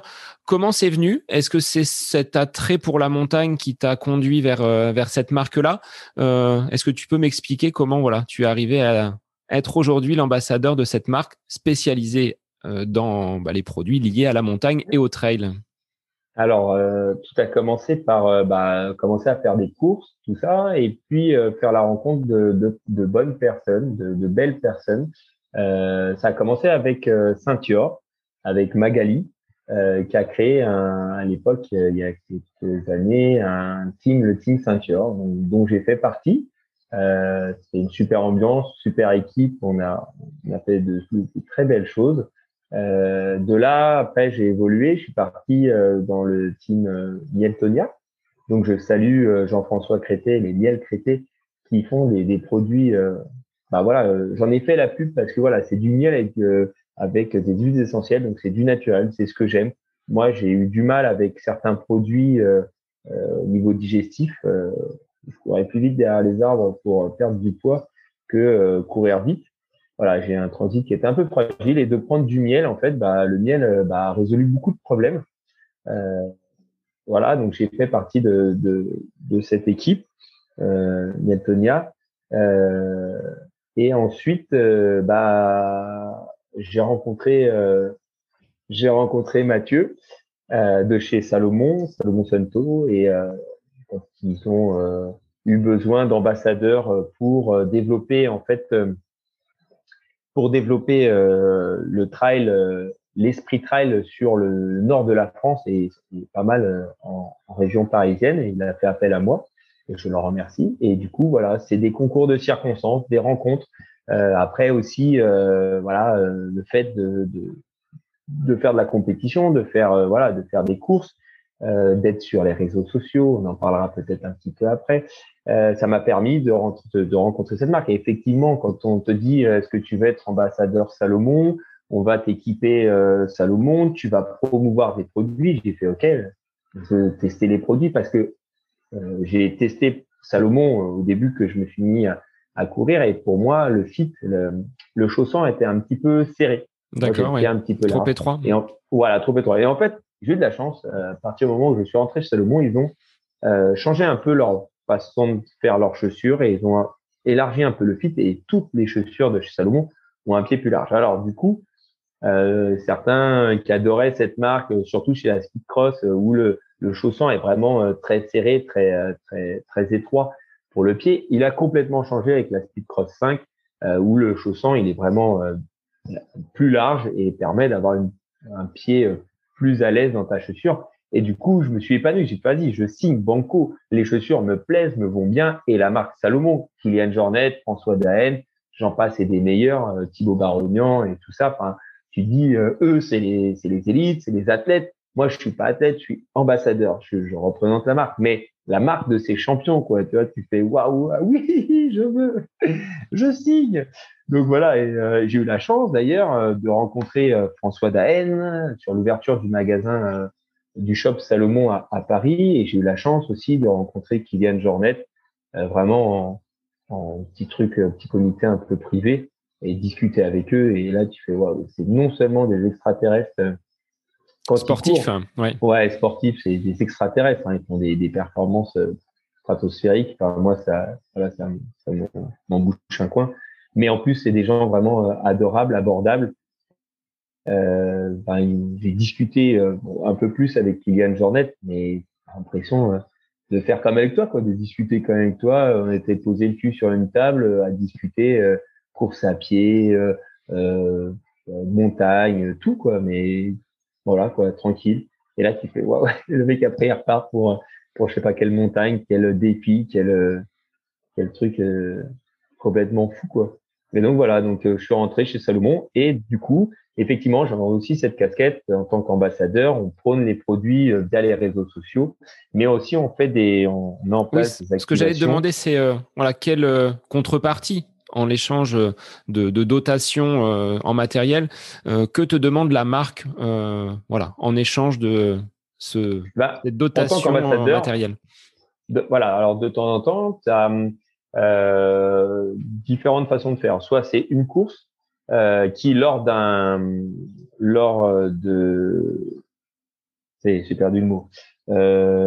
reconnaissance de la course hein, pour faire la reconnaissance de la course va faire appel à un magasin pour euh, s'allier et essayer de faire découvrir une marque. Le magasin va faire appel à Salomon. Salomon va prendre un ambassadeur ou deux ambassadeurs qui va arriver avec un parc test donc avec un ensemble de chaussures souvent le même modèle ou plusieurs modèles et on va nous mettre à disposition les chaussures en expliquant les caractéristiques du modèle et ensuite on parcourir avec les gens sur la reconnaissance qui sont souvent des boucles d'une bonne dizaine de kilomètres. On demande euh, le retour aux gens, donc on, a, on fait tester le matériel, on essaie de leur expliquer euh, quelles sont les innovations euh, du produit et de récupérer le, le ressenti là-dessus. Voilà, donc on fait tester ça. on est, on a été aussi sur le salon à Paris euh, pour le marathon de Paris. Euh, on, et puis euh, Salomon fait aussi des courses sur Paris et donc les ambassadeurs viennent pour prêter main forte pour l'organisation, lors de l'organisation des courses en tant que bénévole ou pour promouvoir les produits Salomon lors, lors des courses. Et dernière petite chose, c'est que on fait aussi office de force de vente, c'est-à-dire qu'on va parfois le week-end, le samedi, aider certains magasins. Alors, ce sont bien évidemment des magasins qui vendent des produits Salomon, qui sont euh, aussi d'assez gros vendeurs de produits Salomon. Et là, Salomon fournit au magasin un ambassadeur pour qu'il aide les vendeurs à promouvoir. Mais en tant qu'ambassadeur Salomon, on ne fait pas que du forcing pour vendre des Salomon. On propose bien évidemment les Salomon, mais en fait, c'est aussi les autres marques. Le but du jeu, pour moi, c'est pas que les gens partent déçus de leur achat, mais qu'ils aient vraiment la bonne chaussure à leurs pieds, qu'ils se disent ah ouais, voilà, les mecs de chez Salomon sont aussi capables de connaître les autres produits parce qu'on connaît aussi les autres produits, on connaît très bien nos produits euh, Salomon, les produits pour lesquels on est ambassadeur, mais on connaît aussi les autres produits pour pouvoir établir des, des, des différences. Hein. Après, chaque pied est différent, chaque euh, gabarit, euh, personne va avoir un ressenti différent en fonction de la chaussure. Une même personne, enfin, deux personnes vont pas avoir le même ressenti dans la même chaussure. Donc là, on sent encore hein, dans ta façon de, de dire les choses, ce côté transmission, ce besoin de, de partager, d'aller euh, donner ton expérience. Ça, c'est ce qui t'anime. Et même sur les réseaux, on voit, c'est toujours euh, du sourire, de la bonne humeur. C'est euh, c'est ta marque de fabrique, ça. Ouais, ouais, même, même si des fois, bah, la vie, comme pour tout le monde, hein, elle n'est pas toujours toute rose. Hein. On a tous des hauts et des bas, mais à un moment donné, moi, le but, c'est de d'essayer de, de, donner le sourire aux autres. Comme moi, je vois les sourires des autres euh, sur les réseaux sociaux et je sais que certains, des fois, euh, sont, voilà, vivent des choses parfois difficiles, mais on ne fait pas trop transparaître. Des fois, oui, des fois, on, voilà, on dit stop, là, ouais, je suis pas bien, ça va pas, il y a ci, il y a ça. Et, et ce qui est beau, c'est que les gens sont là aussi quand euh, quand ça va pas bien et te disent allez ça va passer et te reboostent un peu. Et hop après tu retrouves le sourire et c'est reparti comme en 14 quoi. Tu vois? Alors quel est ton regard justement sur l'utilisation des euh, des réseaux sociaux pour une marque comme Salomon ou pour toi euh, Laurent coach et prof de PS euh, je t'avouerais que à la base alors moi j'ai commencé assez tardivement déjà sur Facebook euh, j'ai voulu être sur Facebook il y, a, il y, a, un bout de temps, j'y suis mis, et là mes élèves me demandaient tous en ami, et j'avais aucune envie d'avoir des élèves de collège, que c'était mon ancien établissement, des élèves de collège qui soient amis avec moi, je trouvais ça, non, ils n'ont pas à suivre ma vie. Donc j'avais arrêté Facebook, j'avais fermé. Mon grand frère, lui, il me disait toujours, ah, t'as vu ce que j'ai fait, t'as vu ce que j'ai fait, t'as vu, je suis parti ici, j'ai fait ça. Je fais, mais non, j'ai pas vu, t'as mis ça où? Bah, j'ai mis sur Facebook, euh, t'as pas Facebook ou quoi? Donc, merci Fifou. Je me suis mis sur Facebook, j'ai commencé à grandir entre guillemets euh, euh, mon Facebook, de faire de la course. J'ai orienté mon Facebook beaucoup sur la course à pied en faisant des photos toujours un peu redondants, mais mais mais sur la course à pied dans différents endroits avec différents équipements. Et euh, et puis là, on m'a dit ouais, Facebook c'est bien, mais essaye Insta, tu verras, ça marche bien aussi. donc je me suis mis après sur Insta et, et pourquoi, comment, je ne sais pas. Euh, j'ai eu voilà, c'est ça pas trop mal marché. Alors, je je suis pas influenceur, mais on va dire que mon, nombre de, followers a, est bien monté. Euh, mais ce qu'il faut savoir, c'est que, tu vois, quand je te dis, je me suis arrêté pendant presque deux mois parce que bah, je trouvais plus l'envie, j'avais une petite douleur au genou, donc je me suis dit, je vais me poser un peu. Bah, euh, il y a euh, près de 200 personnes qui se sont désabonnées de moi. Donc, si tu veux avoir de plus en plus d'abonnements, c'est passer beaucoup de temps sur les réseaux sociaux, c'est de, suivre ta communauté, de suivre les autres euh, qui ne font pas partie de ta communauté et de t'intéresser aussi à ce qu'ils font. Et, et ça, c'est ça qui fait aussi grandir. Alors, euh, moi, je ne montrerai pas mon décolleté parce que euh, ça ne me servira à rien. Mais, mais voilà, c'est vrai que certaines, certains ou certaines influenceuses ont, ont cette facilité, on va dire, parfois de se mettre dans des tenues qui leur permettent d'avoir plus d'attrait pour la jante masculine et qui attirent plus de followers. Mais après, tu as des, des influenceuses, pseudo-influenceuses, parce que pour moi, j'en connais quelques-unes et elles se considèrent vraiment pas comme influenceuses. C'est pas le terme qu'elles aiment parce qu'elles sont pas là pour influencer les gens. Euh, elles sont là juste pour partager leur passion, partager euh, ce qu'elles aiment. Et elles, c'est du boulot, hein, c'est du boulot ce qu'elles font. Alors, il y en a, ça va les faire rigoler, mais c'est du boulot, c'est des heures pour traiter les photos, pour les mettre propres, pour faire un vrai contenu, pour, pour intéresser les gens. c'est du temps, et puis c'est du temps aussi d'aller de, de, vers la communauté, répondre parce que voilà, euh, tu as plein de personnes qui viennent te parler en message privé pour te demander des conseils. faut trouver le temps de leur répondre.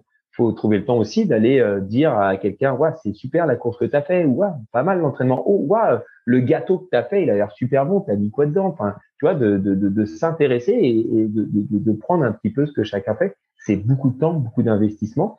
Donc, euh, voilà, moi, je, je fais à mon niveau, j'ai pas envie de grossir forcément beaucoup plus j'ai envie de garder ma, petite communauté euh, qui, qui vivote autour de moi et, qui me pose pas mal de questions et qui sont souvent à, me mettre un petit com, un petit, un petit like sur mes, mes photos et tout. C'est super.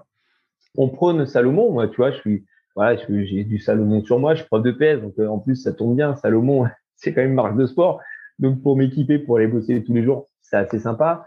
Et, euh, et voilà, donc pour promouvoir Salomon, on est quand même pas mal sur les réseaux sociaux. Euh, ils se sont tous rendus compte, euh, tu vois, ça, fait une grosse polémique, hein, les influenceurs ou les personnes avec une grosse cote de popularité, les marques se sont rendues compte que c'était finalement peut-être plus intéressant de filer euh, 10 paires de chaussures à 10 personnes qui ont un gros compte de réseaux sociaux plutôt que de filer 10 paires de chaussures à un athlète qui euh, ne prenait pas forcément, faisait des résultats, mais sans se servir des réseaux sociaux. La visibilité est moindre. C'est-à-dire que toi, euh, tu as 10 000 abonnés, je te file une paire euh, d'une marque. Quand tu vas la mettre, tu as tes, tes, abonnés qui vont la voir. Si tu la mets, c'est souvent qu'elle est assez confortable. Et puis, si jamais tu fais un post en disant, regardez ce que j'ai reçu, elles sont bien, je suis bien dedans. Bah, mine de rien, ça fait une belle pub. C'est pas pour ça que tu vas avoir tout le monde qui va acheter les 10 000 abonnés, vont pas tous acheter la paire. Mais un jour, ils réfléchiront, ils réfléchiront à changer de chaussure et peut-être. En disant, tiens, j'ai vu que cette personne-là avait cette paire-là, elle est plutôt pas mal. Alors, toi, tu es euh, équipé de la tête aux pieds Salomon, donc tu euh, es dans le vrai, puisque tu testes et tu connais les produits. Donc là, je pense que les gens peuvent euh, se fier à ton avis et à ton, à ton expertise.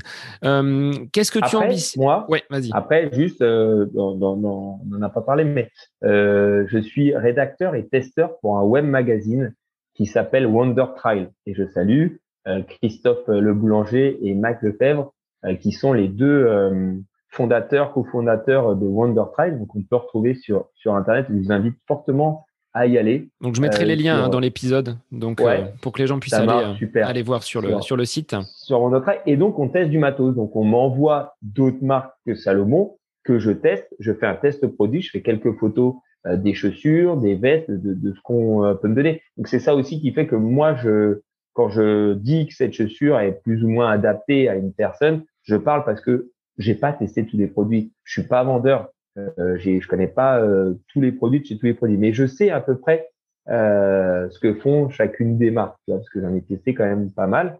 Et, et, en fait, quand on vient me parler, quand on pose des questions sur Salomon, ben, je réponds. Qu'est-ce que tu penses que euh, je pourrais m'acheter pour faire tel type de course comme produit chez Salomon? Voilà.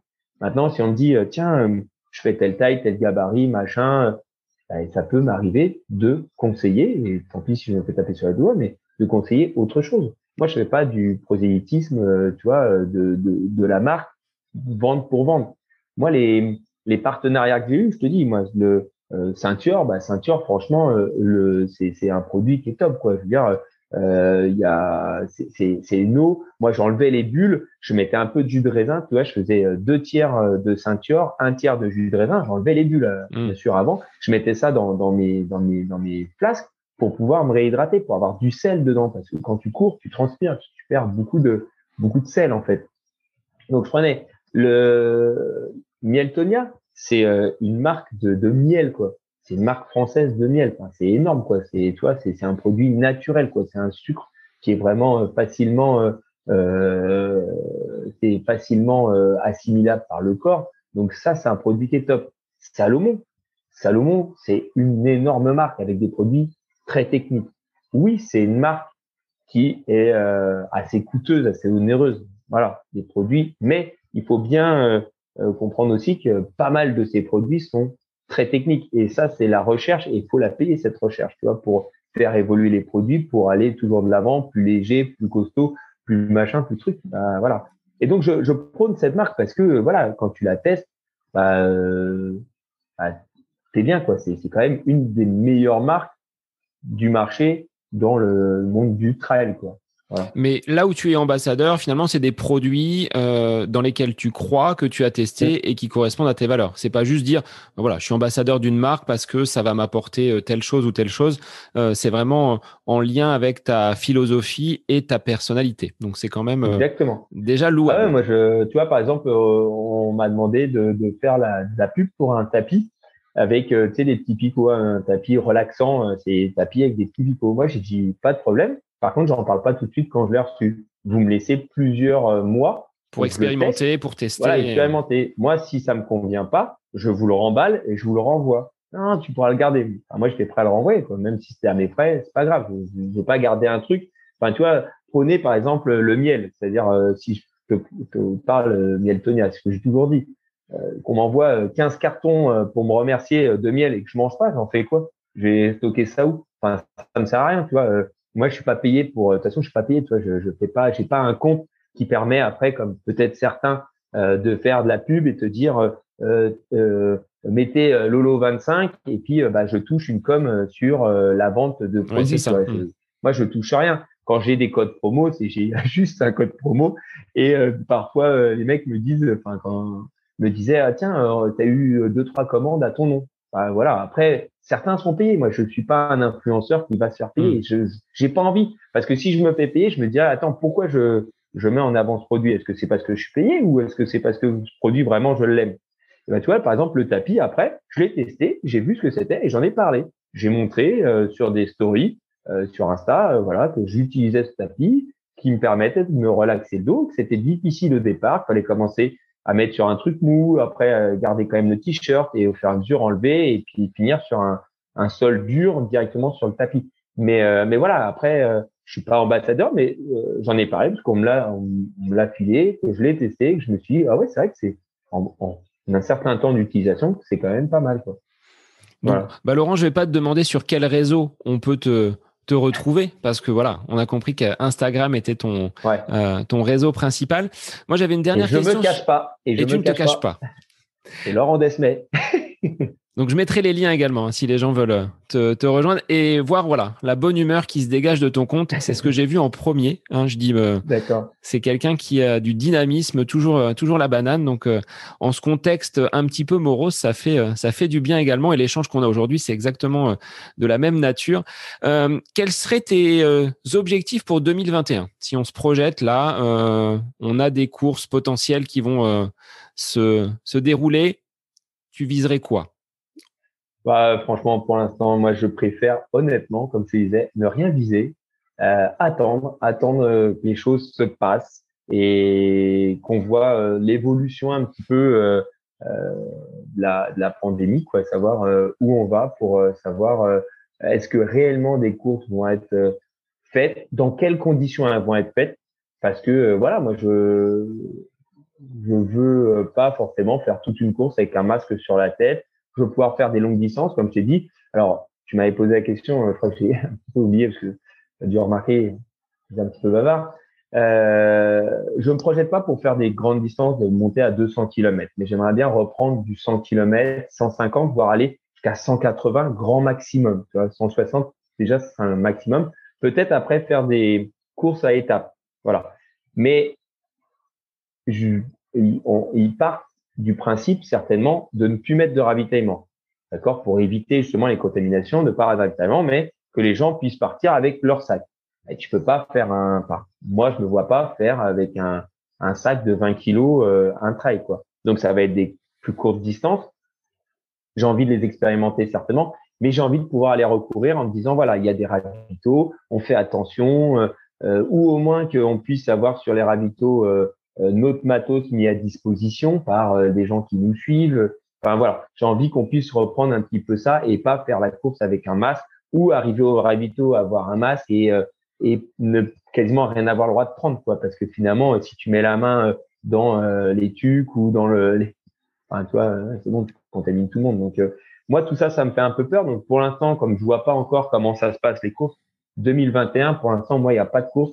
Moi, ce que j'ai envie, c'est peut-être me faire des week-ends à la montagne, retrouver des gens euh, qui me suivent sur les, réseaux, essayer de se dire, euh, est-ce que ça te dit, je loue un truc à tel endroit, on se fait une petite communauté et on se fait, euh, vous me faites découvrir le votre terrain de jeu, tu vois, essayer d'aller à différents endroits, découvrir le terrain de jeu des uns et des autres, quoi. Plus faire ça, plus faire du off, euh, plus peut-être aller euh, sur des courses qui auront été annulées pour euh, pour se les faire en off. En off, Comme ouais. on a, ouais, ouais, tu vois, faire par exemple le Mont Ventoux qui est annulé, et eh ben se dire peut-être avec deux trois potes, allez, on y va, voilà, on fait attention, chacun prend un logement et puis on fait la course, enfin la course, on fait la sortie avec le barda sur le dos, mais en off, tu vois, où on garde une distance, on n'est pas en train de se tirer la bourre, on, on, on passe un bon moment quoi, avec toi, y être maximum trois quatre quoi. Donc ça, 2021 on... sera sportif pour toi, mais avec ouais. le plaisir et sans forcément euh, un dossard sur le sur le maillot. Eh bien, écoute. Laurent, on a passé euh, presque une heure et demie ensemble. Je te remercie. C'est vrai que tu es bavard, mais bon, on est euh, on est entre profs, on est tranquillement installé, donc il n'y a aucun souci. Un grand merci à toi pour ta disponibilité, pour bah, ton dynamisme et ta bonne humeur. Les notes de l'épisode comporteront tous les liens sur lesquels on peut te, retrouver. Et puis, bah, je vais te souhaiter de, de bonnes vacances. Elles approchent. Oui, elles approchent. Et puis, bah là, euh, je vais partir euh, la première semaine. Euh, je pars lundi seulement, mais je pars une semaine aux Deux Alpes. Donc, il va y avoir, on va sortir le, le splitboard Salomon, la première. Donc c'est une petite planche euh, qui se découpe pour faire euh, ski de rando en fait et redescendre en, en, snowboard. Il y aura de la randonnée raquette et bien évidemment du trail dans la neige. Ça va être bon ça. Donc vacances vacances sportives. Bah, un grand ouais, merci ouais. à toi pour euh, pour merci cet épisode. C'est moi qui te remercie. Merci de m'avoir contacté. Merci de m'avoir euh, posé toutes ces questions, avoir permis de m'exprimer sur euh, pas mal de sujets. C'est très gentil de ta part. Je te remercie. Et puis, bah, je te souhaite à toi également aussi de très bonnes vacances. Alors moi, ce sera dans Sportive, une semaine. Hein. Sportive, oui. On va continuer. Je vais continuer à courir. Hein. C'est c'est prévu. Et puis, bah, on n'est pas très loin. Hein. On est du Loiret tous les deux, donc je pense qu'on devrait ouais. arriver à, à se trouver un moment pour euh, trotter quelques kilomètres ensemble. Un grand merci Avec à toi grand en tout plaisir. cas. Ça marche. Je te remercie beaucoup. Eh bien, je vous souhaite à tous une euh, bonne fin de soirée, bon week-end à vous et je vous dis à très vite pour un nouvel épisode du podcast À côté de mes pompes.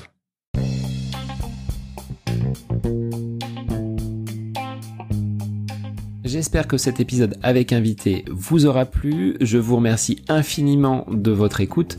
Pour euh, faire remonter le podcast dans les classements, je vous invite à laisser une petite évaluation sur Apple Podcast, 5 étoiles, un petit commentaire, ça me fera énormément plaisir et vous permettrez au podcast d'être remonté, diffusé, euh, déployé sur euh, ces différentes plateformes de façon euh, bah, plus importante encore qu'il n'est actuellement. Et puis je vous invite à me retrouver sur les différents réseaux, hein, Facebook, Instagram.